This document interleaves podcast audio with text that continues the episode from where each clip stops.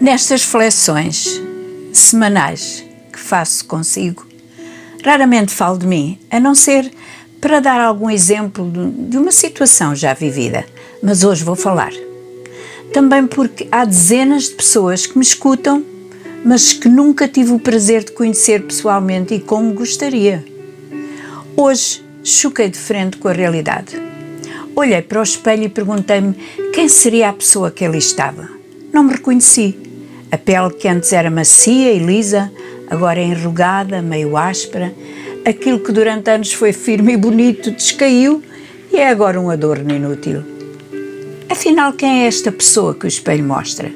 Serei apenas um corpo envelhecido, gasto pelos anos e pela vida, cheio de debilidades e dores, ou sou mais do que isto? Esta reflexão importante e necessária levou-me a olhar para outro espelho, a Palavra de Deus, esse é um espelho sempre limpo, sem mentira, absolutamente fiável. E que pessoa é que ele me devolveu? Vejo uma mulher que crê absolutamente naquilo que Deus diz, que não se abala por coisas menores e que, mesmo nas maiores, é sustentada por graça sem limites e um amor indescritível vindo do Senhor, que guarda as maiores dores num sacrário onde só o Espírito Santo pode entrar que vive em esperança, porque sabe que quando esta tenda se desfizer, aguarda uma que nunca pode ser tocada por mãos cruéis, nem desfeita pelo tempo. Que espera que algumas das sementes que deixou pelo caminho se transformem em árvores que darão muito fruto e sombra.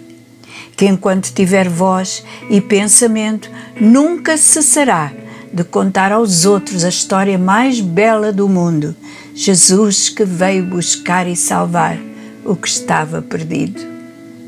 Que ama os incompreendidos, aceita os inaceitáveis, espera os que estão longe e vai guardar o último beijo para alguém que se arrependa. E agora? Já me conhecem um pouco melhor, não é? Como eu gostaria de vos conhecer também.